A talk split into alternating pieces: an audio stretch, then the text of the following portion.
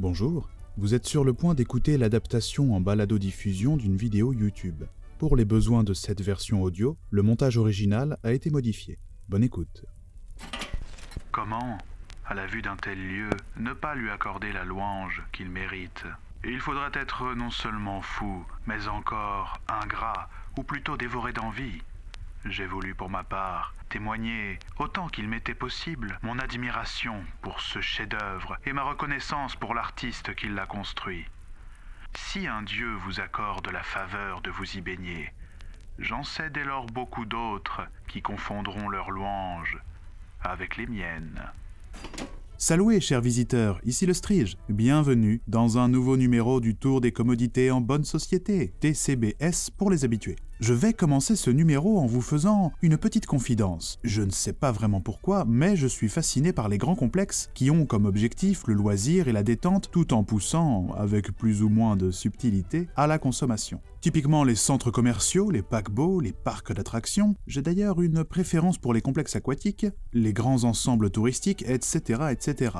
Que de modernité dans une telle fascination, me direz-vous Eh bien, oui et non, puisque j'ai conjugué à cette étrange lubie une autre de mes marottes, l'histoire romaine. Résultat des courses, je me suis intéressé à un lieu qui vous fera regretter de ne pas être né il y a 2000 ans. Un endroit où on peut à la fois étudier, lire, assister à des concerts, des spectacles, faire du sport, des affaires, du shopping, boire un verre, se promener et, accessoirement, s'adonner à toutes sortes d'activités de bien-être telles que des massages, des épilations et, bien sûr, prendre une foule de bains aux températures variées, le tout dans un environnement d'un luxe absolu qui n'est pas sans rappeler certains niveaux des premiers God of War, et le tout pour un prix d'entrée défiant toute concurrence, un quart de ce soit 50 centimes. En leur temps, ces établissements avaient un succès fou, à tel point que certains étaient ouverts 24 heures sur 24 et que les rues qui y menaient étaient spécialement éclairées la nuit pour qu'on puisse s'y rendre sans se perdre. Quotidiennement, des milliers de Romains et de Romaines s'y rendaient pour prendre du bon temps, et du bon temps sous toutes ses formes. Bref, enfilez vos toges car aujourd'hui je vous emmène visiter des termes romains. Avant que nous ne commencions notre visite, je vais effectuer deux petits rappels. Premièrement, nous ne sommes pas là pour juger les us et coutumes de gens ayant vécu il y a peu ou prou deux millénaires. Deuxièmement, je vous emmène aujourd'hui dans un lieu qui n'existe plus depuis fort longtemps, et je me baserai pour cette visite sur les principaux consensus archéologiques concernant la question. Comme d'habitude, les sources sont disponibles en description. Bon, nous sommes dans la Rome antique en début d'après-midi, et notre journée de labeur s'achève puisqu'à Rome, on travaille plutôt la première moitié de la journée. Comme bon nombre d'autres habitants de l'Empire, nous allons consacrer notre après-midi à la détente, et pour ça, rien de tel qu'un petit tour aux termes. Venez, mettons-nous en route. Des termes, il y en a un paquet, surtout à Rome. À la fin de la République, on en comptait 160, et au milieu du IVe siècle, il y en avait un millier. Oh, pardon, vous n'êtes peut-être pas familier des différentes phases de l'histoire romaine. Je vais profiter du chemin pour vous administrer une piqûre de rappel. Je remercie d'avance les antiquisants confirmés de bien vouloir pardonner les raccourcis historiques que nous emprunterons pour des raisons de simplicité et pour prévenir toute indigestion de dates et de détails. L'histoire de Rome est longue, une douzaine de siècles, voire plus, si on compte l'Empire byzantin qui lui a succédé. Mais passons. En douze siècles, il s'en est passé des choses. Rome a connu une période de royauté, pendant plus de deux siècles, de sa fondation jusqu'à ce que la République s'installe. La période républicaine court sur cinq petits siècles, et s'achève dans une longue et sanglante guerre civile qui voit passer un certain Jules César, et surtout un nommé Octave, alias Auguste, qui effectue la transition vers une nouvelle ère de l'histoire romaine, d'aucuns diront que c'est la plus fameuse, l'Empire. Pour notre part, nous sommes au beau milieu de l'Empire, alors que règne la dynastie des Sévères, dans le premier tiers du IIIe siècle après Jésus-Christ. Je vous rassure, les Sévères ne sont pas spécialement sévères. Pour vous donner un point de comparaison, nous sommes environ 250 ans avant la naissance de Clovis, le roi des Francs. C'est déjà loin dans le temps, mais pour les gens de cette époque, le fameux César, qu'on ne présente plus, c'est déjà de l'histoire ancienne. Il y a autant de temps entre un Romain de l'époque des Sévères et César qu'il y en a entre les mandats d'Emmanuel Macron et le début du règne de Louis XV, c'est vous dire. J'ai choisi spécialement cette époque puisqu'un établissement thermal particulièrement somptueux est très en vogue à Rome, les thermes de Caracalla du nom de l'empereur qui les a inaugurés. Peut-être que certains d'entre vous y sont déjà allés puisque les ruines sont toujours visibles au XXIe siècle. D'ailleurs, c'est l'un des édifices thermo-romains les mieux conservés. Bref, je ne l'ai pas choisi au hasard. Vous sentez cette odeur de bois brûlé? Ça veut dire qu'on approche. Et oui, dans les thermes, il y a pas mal de salles chauffées, et pour chauffer, il n'y a pas 36 manières. On alimente en permanence des foyers avec une quantité pharaonique de bois, du sapin de préférence. C'est moins polluant, mais ça n'empêche pas n'importe quel établissement thermal de dégager une odeur de bois fumé qui embaume parfois des quartiers entiers. Facile donc de savoir quand on se rapproche des thermes, à moins d'être euh, anosmique.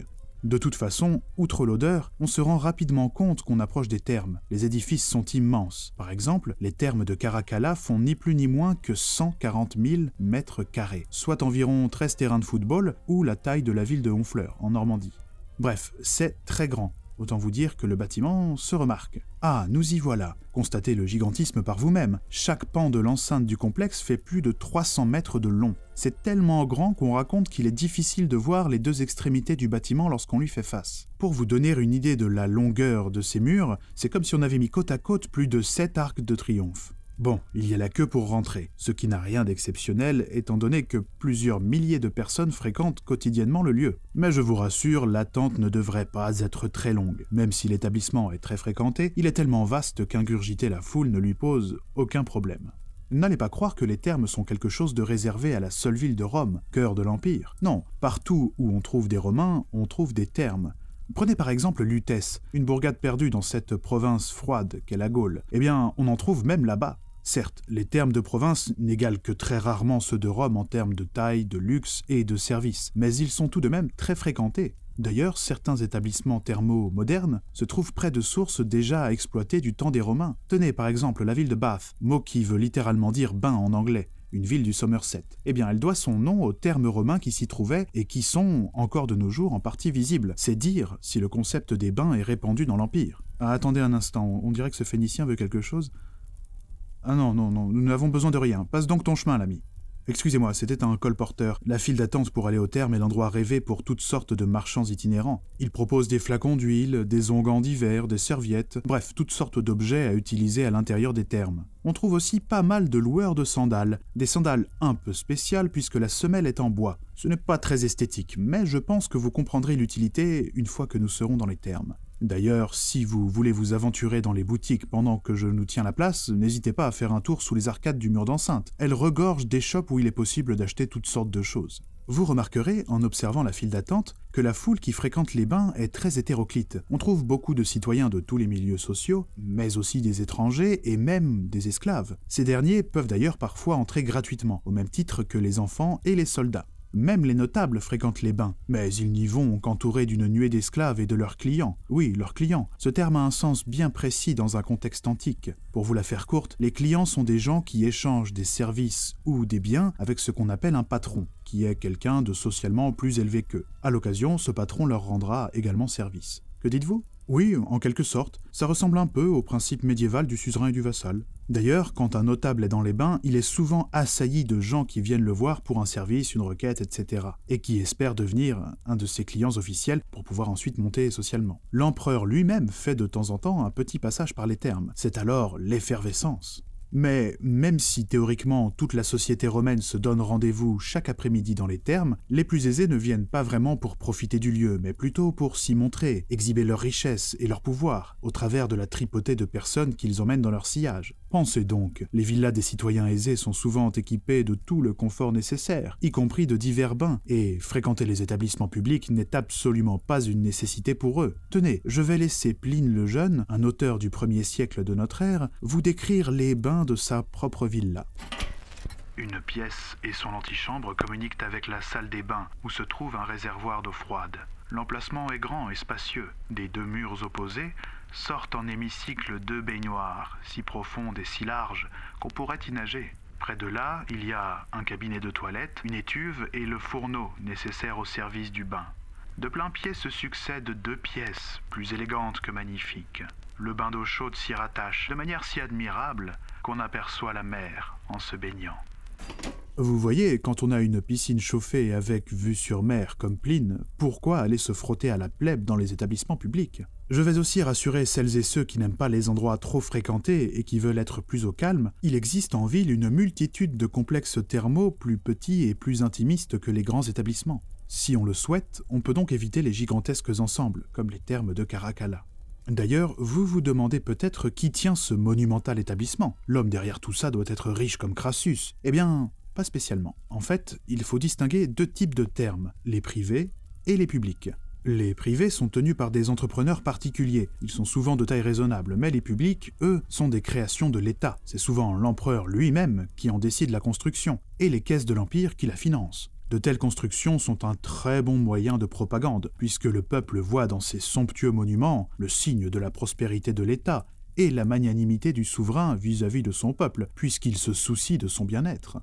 Ah, c'est bientôt notre tour de rentrer. Préparez donc un sesterce. On ne dirait pas comme ça, mais les Romains n'ont pas toujours eu des termes. En fait, c'est plutôt une pratique grecque à la base. Les athlètes prenaient des bains après une bonne séance de sport. Les Romains ont repris le concept en minimisant le côté sportif et en améliorant grandement l'aspect balnéaire. Mais, pendant longtemps, les premiers bains publics romains, qui furent construits vers le deuxième siècle avant notre ère, étaient plus petits, sombres et assez lugubres, la faute incombe à des techniques architecturales assez contraignantes quand il s'agissait de conserver la chaleur d'une pièce. Mais au 1er siècle avant notre ère, on met au point un système de chauffage révolutionnaire qui chamboule tout et permet de chauffer une pièce par le sol et même par les murs.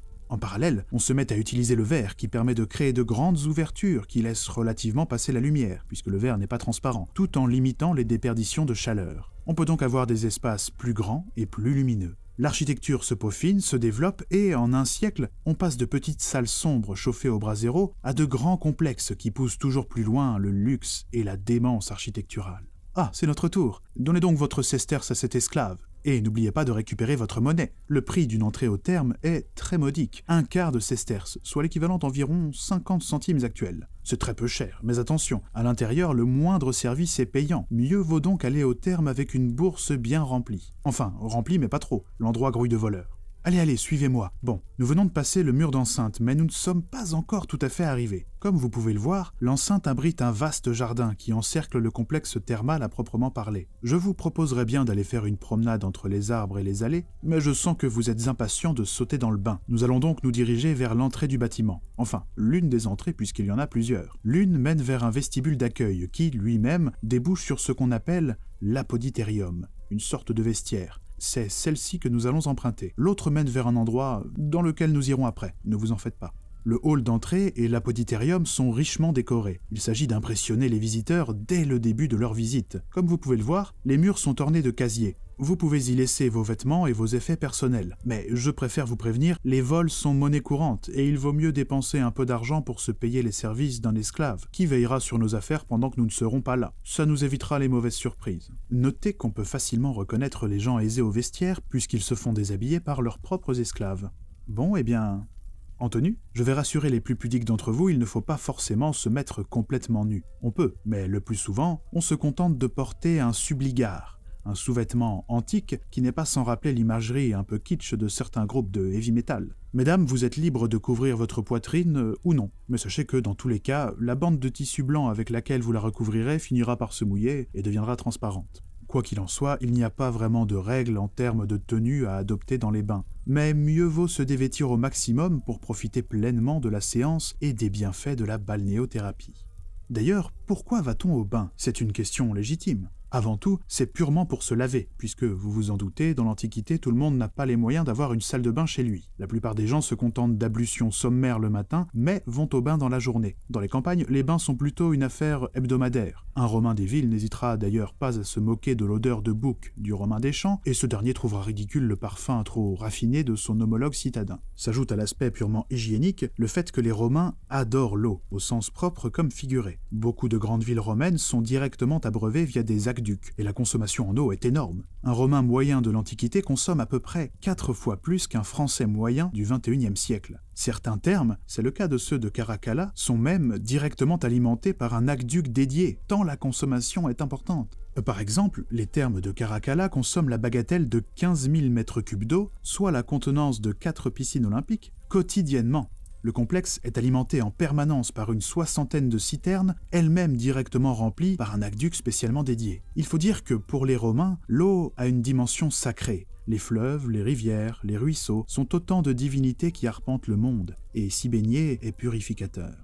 Enfin, outre les dimensions hygiéniques et religieuses, et avec le développement des technologies et de l'architecture, les thermes, sans perdre leur fonction première, sont devenus un espace de loisirs emblématique de la civilisation romaine. On finit par s'y rendre autant pour se laver et se détendre que pour se divertir et socialiser. Un dicton dit même que les thermes sont les villas du peuple. Résultat, un Romain passe en moyenne deux heures par jour dans les thermes. C'est vous dire si le lieu est incontournable. Ah, ça y est, vous êtes prêt Oh, je vois que le subligard vous va à merveille. Pardon?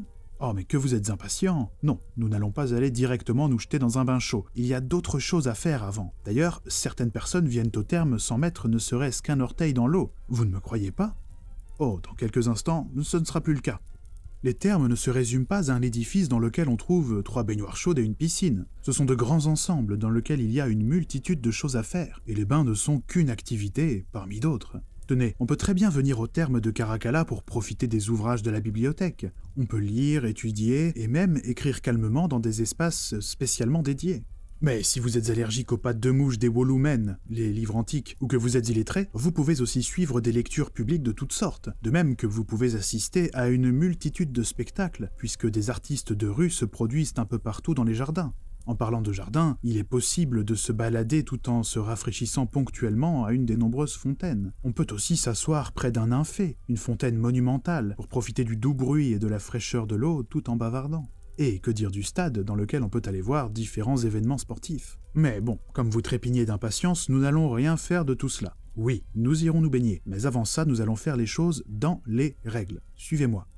Vous voyez cette vaste salle rectangulaire? C'est ce qu'on appelle une palestre. Et la palestre est dédiée au sport. Je vous ai dit tout à l'heure que l'édifice avait plusieurs entrées. Eh bien, l'une des entrées mène directement à la palestre. Et nous allons d'ailleurs nous adonner à une petite séance de sport. D'ordinaire, les palestres sont plutôt des cours extérieures en terre battue, mais ici, dans les termes de Caracalla, il s'agit de vastes salles de 50 mètres sur 20. C'est un poil plus grand qu'un terrain de handball. Bien entendu, la décoration de ces palestres est somptueuse. Oui, j'emploie le pluriel puisque dans les termes de Caracalla, presque chaque salle a un double. Regardez le plan et sa symétrie et vous verrez, ça saute aux yeux. Je précise que ce dédoublement n'a pas forcément pour but de séparer hommes et femmes, ou riches et pauvres, mais plutôt de fluidifier les flux de visiteurs dans les termes, puisque, je vous le rappelle, il y a plus d'un millier de visiteurs par jour. Mais revenons à la palestre. L'idée de commencer avec du sport est un résidu de l'époque où les bains étaient une affaire d'athlètes grecs. Mais je vous rassure, ici à Rome, on fait du sport avant tout pour s'amuser, et non pour la performance. Bien sûr, il y a des athlètes professionnels qui s'entraînent pour maintenir ou améliorer leur forme physique, mais le kidam qui fréquente les thermes va à la palestre avant tout pour s'amuser, se détendre, passer un bon moment, et commencer tranquillement à suer.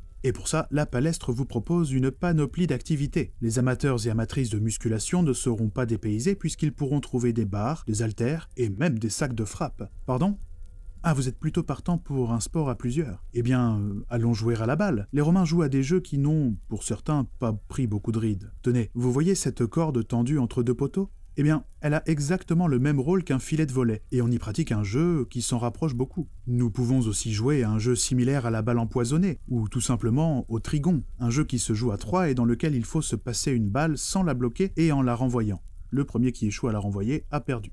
Alors, vous ne voulez pas jouer à la balle? Oh, j'ai un argument pour vous convaincre. Vous pouvez vous payer les services d'un esclave qui, en plus de compter les points, ira chercher le ballon et vous le rapportera si vous l'envoyez trop loin. Vous ne me croyez pas? Eh bien, je vais laisser un lointain témoin vous prouver le contraire.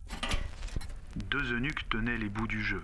L'un portait un pot de chambre en argent et l'autre comptait les balles. Non point celles qui étaient en main et que les joueurs se renvoyaient, mais celles qui tombaient à terre. Eh bien, vous ne voulez plus jouer? Je vous sens un peu distrait. Ah, vous vous demandez pourquoi il y a un attroupement là-bas Eh bien, je vous parie une fort de Garum que c'est un combat de lutte, probablement de la lutte féminine, qui rencontre toujours un succès. Il faut dire qu'en plus d'être sans merci, ces combats sont l'occasion d'apercevoir un sein ou deux se faire la malle hors d'une tunique. Oui, j'ai oublié de vous le préciser, mais hormis l'été où il fait chaud, on va plutôt à la palestre en tunique, pour ne pas attraper froid. Mais qu'on se le dise, les dames ne se font pas non plus prier pour aller regarder avec attention les hommes bien bâtis et bien ouins se mettre à lutter. Comme l'occasion fait le larron, je vais en profiter pour vous faire un petit point sur la mixité dans les termes. Il est tout à fait vraisemblable qu'hommes et femmes fréquentent les termes ensemble. Il y a eu des tentatives de séparation, notamment sous l'empereur Trajan. On a tenté de réguler les horaires, réserver aux femmes le matin et aux hommes le reste de la journée. Mais il semblerait que cette règle n'ait pas été observée plus que ça. Cependant, si elles le souhaitent, les femmes peuvent rester entre elles dans les thermes. Elles vont alors à part, dans une salle dédiée et interdite aux messieurs. Mais revenons au sport. Vous n'avez décidément pas l'air motivé. Mais j'ai peut-être une solution pour vous faire suer sans effort. Dans pas mal de termes, on trouve un solarium. Il permet de faire bronzette et d'amorcer la sudation sous l'effet de la chaleur du soleil, sous réserve qu'il y en ait. En plus, la mode romaine est au teint hâlé, qu'on associe à celui des soldats fraîchement revenus de campagne aux confins de l'Empire. Le teint pâle, lui, est plutôt mal vu et est associé à une vie molle, faite de banquets en intérieur. Ah, j'oubliais. Ici, dans les termes de Caracalla, la palestre est couverte. Impossible d'aller se dorer la pilule. Mais qu'à cela ne tienne, on a tout prévu, et j'ai tout de même un moyen de vous faire suer, sans que vous ayez à faire le moindre effort, je précise. Allez, allez, venez.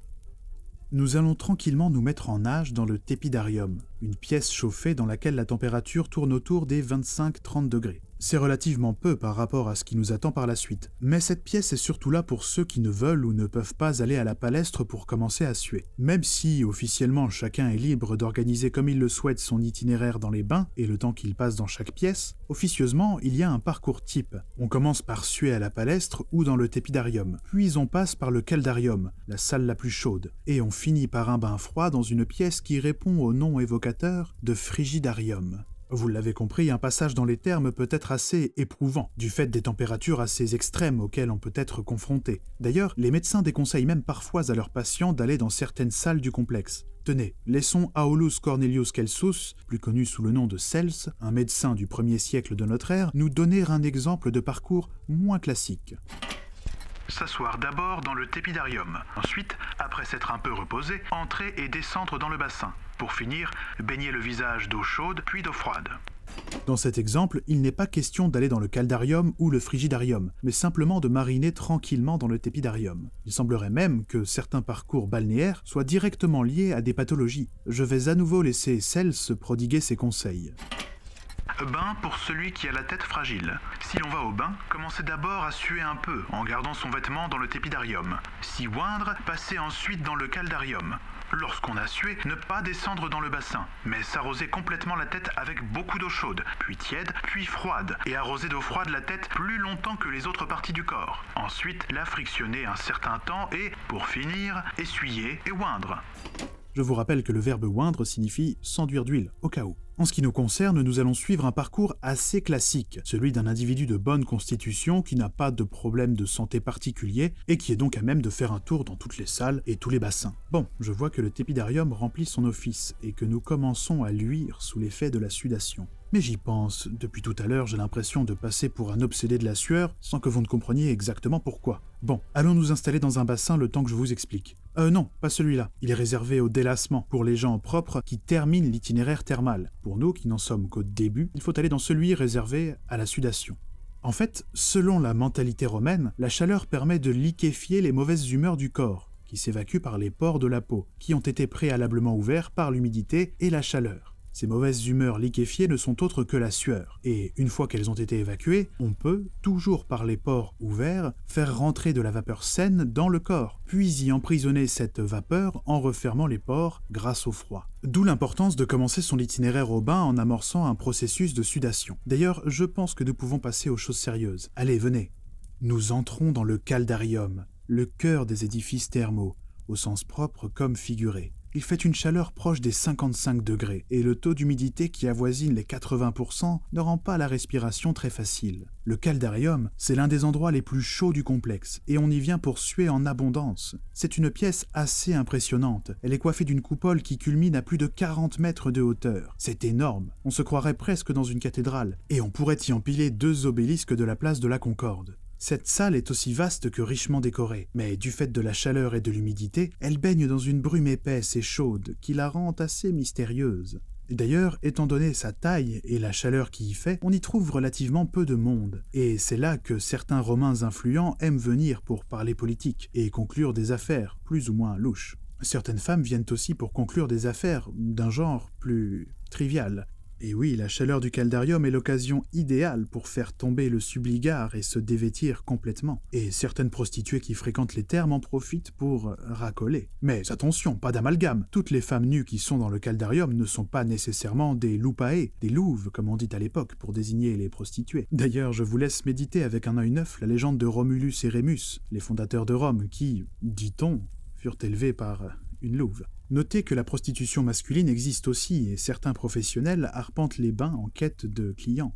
Bref, le caldarium, avec son atmosphère chaude et brumeuse, est l'endroit idéal pour les affaires. En parlant d'affaires, il y en a une de la plus haute importance dont il faut que je vous entretienne. Vous avez sans doute remarqué que notre visite n'a pas été interrompue par euh, de la publicité ou un placement de produit. Ceci s'explique très simplement par le fait que cette chaîne n'existe que grâce à son public. Le seul sponsor, la seule source de revenus de cette chaîne, c'est vous, via le financement participatif.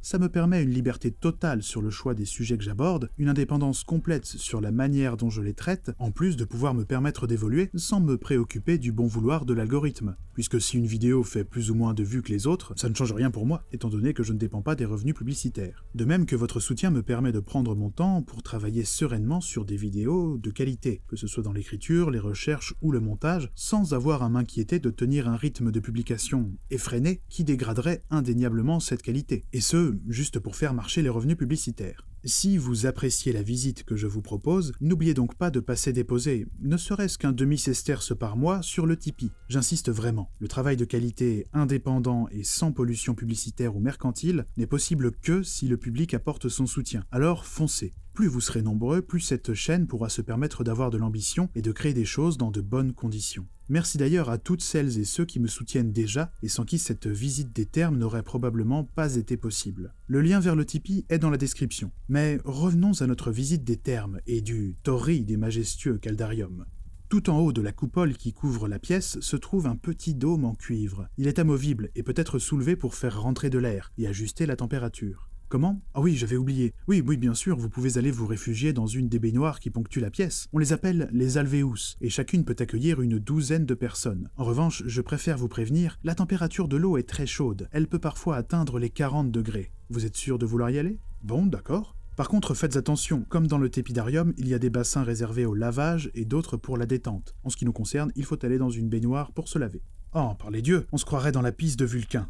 J'imagine que la sensation apaisante de la chaleur inhibe quelque peu vos facultés de réflexion, mais il est une interrogation à laquelle vous ne pouvez échapper. Par quel prodige arrive-t-on à obtenir une telle chaleur dans une pièce aussi démesurée? Eh bien la réponse tient en un mot, l'hypocauste. Ce mot, quelque peu rude, désigne un système de chauffage développé au cours du premier siècle avant notre ère. Il est vraiment révolutionnaire pour l'époque, car il permet de chauffer une pièce par tous les côtés. Je vais vous expliquer. En fait, sous le sol et derrière les murs des salles chauffées, se trouve un espace creux dans lequel circule de l'air brûlant. À son contact, les murs et le sol deviennent très chauds et toute la pièce est chauffée. D'ailleurs, la température du sol des pièces est parfois si élevée qu'il faut porter des sandales à la semelle de bois qui, en plus de compléter le style initié par le subligard, évite de se brûler les pieds. Cet air chaud qui circule un peu partout vient de différents foyers alimentés en permanence par des esclaves. Pour cette tâche très rude, on choisit la plupart du temps des Germains, des Gaulois ou des Bretons, qui ont la réputation d'être costauds et durs à cuire,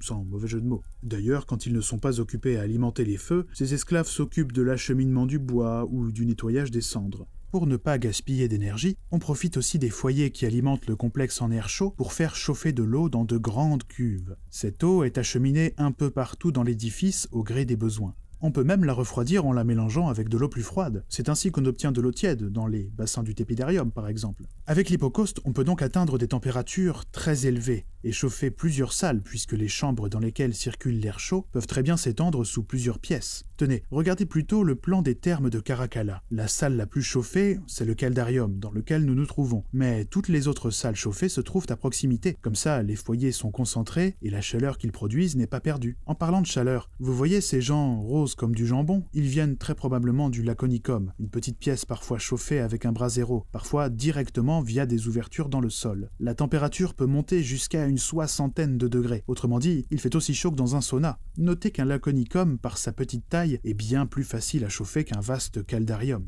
Ah, vous voulez tester le laconicum? Mais bien, allez-y. Ici, dans les termes de Caracalla, il y en a deux, qui se trouvent juste à côté du caldarium. Pour ma part, je dois vous confesser que j'ai eu mon compte de degrés. Je vais sortir de l'Alvéus et aller me rafraîchir un peu dans ce qu'on appelle le labrum, une grosse vasque remplie d'eau bien fraîche, avec laquelle on peut s'asperger le visage. Je vais vous attendre là-bas. Je vous rassure, on ne peut pas rater le labrum. Il est en plein milieu de la pièce et est souvent pris d'assaut. D'ailleurs, l'architecte Vitruve, qui vécut entre l'an moins 80 et l'an 15 de notre ère, nous rapporte qu'on doit penser la conception d'un labrum avant tout en prenant en compte le fait qu'il sera pris d'assaut par les baigneurs. Cette vasque doit être éclairée par le haut pour que la lumière ne soit pas obscurcie par ceux qui se trouvent au pourtour. Il faut que les absides des vasques soient assez vastes pour que, quand les premiers arrivants ont pris leur place tout autour, les autres qui attendent puissent se tenir à l'aise. Alors, c'était comment cette session de Laconicum?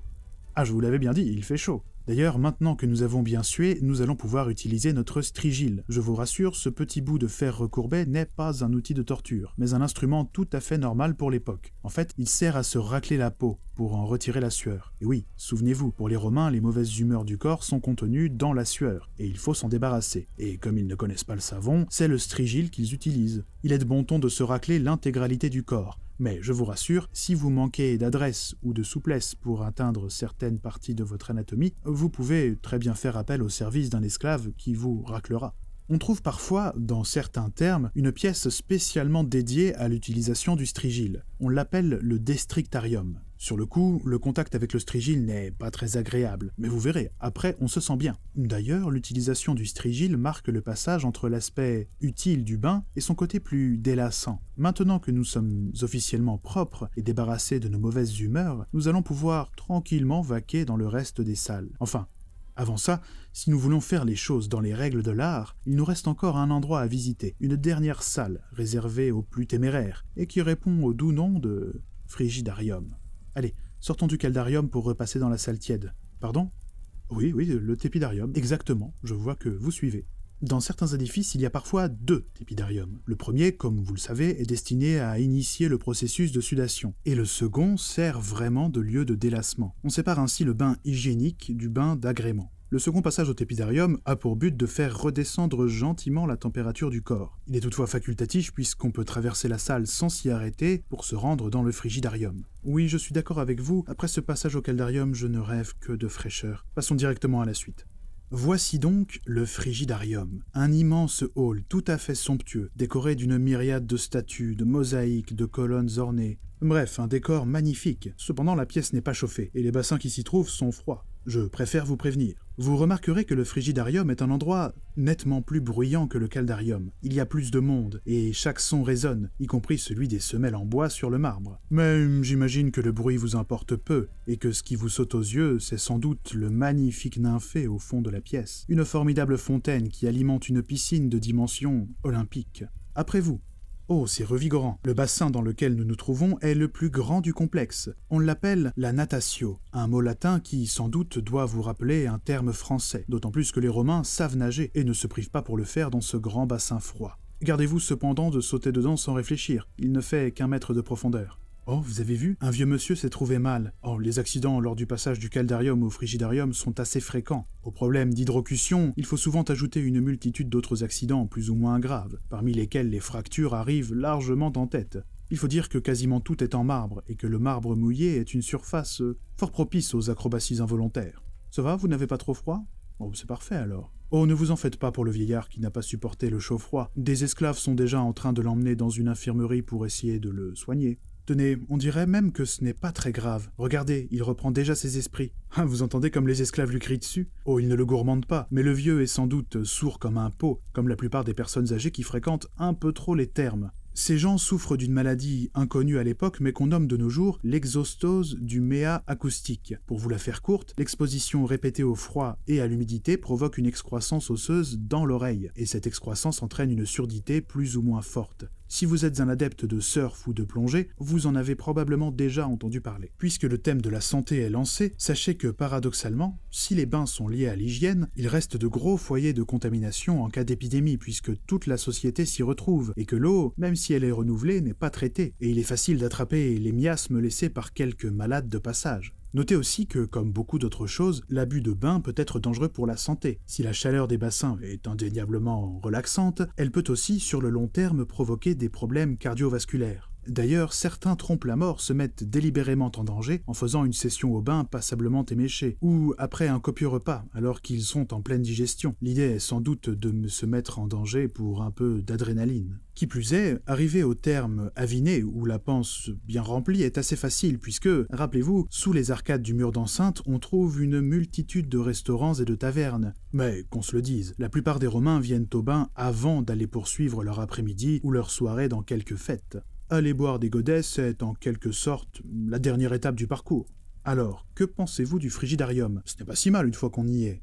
Oui, je suis d'accord avec vous, c'est vraiment un endroit magnifique. J'imagine qu'une question commence à vous trotter dans la tête. Les termes, c'est plutôt quelque chose de très sympa. Comment se fait-il donc que tout ait disparu? Je vais vous répondre, mais avant, je ne sais pas si je vous l'ai dit, si vous êtes nouveau, n'hésitez pas à vous abonner à la chaîne et à la parcourir. Vous y trouverez d'autres visites d'endroits dont vous ne soupçonnez pas l'existence, ainsi que plusieurs fictions écrites, lues et réalisées par mes soins. N'oubliez pas non plus de laisser un pouce, de commenter et de partager massivement la vidéo, autant sur vos réseaux que de vive voix autour de vous, sous réserve qu'elle vous plaise, ça va de soi. C'est important car c'est aussi vous qui pouvez faire découvrir mon travail, et pas seulement le sibyllin algorithme de YouTube. J'ajoute que vous pouvez aussi me retrouver sur Instagram.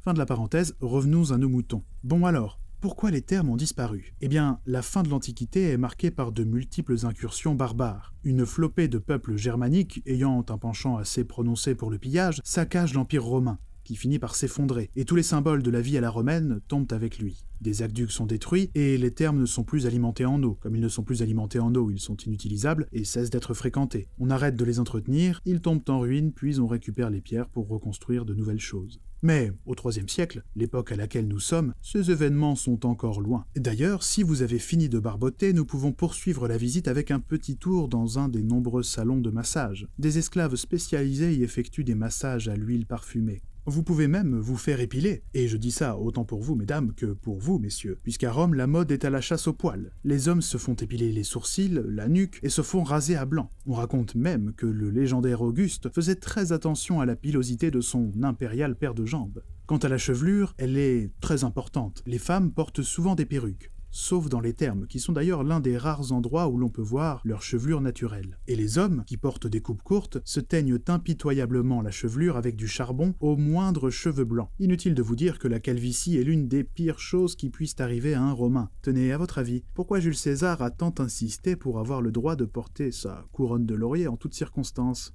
Et mesdames, si vous avez prévu de sortir ce soir, vous pouvez aussi profiter de votre passage au terme pour vous faire maquiller. La mode est aux sourcils marqués, aux longs cils, aux paupières fardées et aux rouges à lèvres vifs. Petite coquetterie supplémentaire, les femmes se maquillent également la paume des mains et la plante des pieds. Mais si vraiment vous voulez être celle que tout le monde remarque, vous pouvez vous faire maquiller la poitrine. Le summum du chic est de saupoudrer la pointe des seins avec de la poudre d'or assorti avec une tunique relativement transparente, ce sera assurément du plus bel effet. Mais bon, je digresse. La mode et la notion de beauté dans la Rome antique sont des sujets à part entière qui nécessiteraient une vidéo complète pour être abordés de manière pertinente. Quoi qu'il en soit, il est possible de conclure très agréablement son passage au bain. D'ailleurs, l'auteur du 1er siècle Pétrone, dans son Satyricon, une œuvre qui, au travers de divers personnages, sans doute fictifs, tourne parfois en dérision la société romaine et ses abus, nous rapporte une drôle d'histoire, sans doute inspirée de quelqu'un qui a voulu terminer son passage au bain en grande pompe.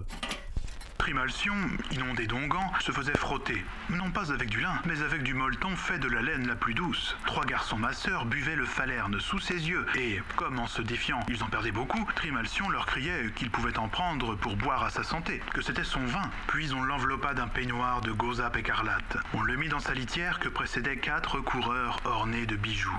Quand on se mit en route, un musicien s'avança avec une toute petite flûte, et, penché à l'oreille de Trimalcion, comme pour lui confier quelques secrets, joua le long de la route.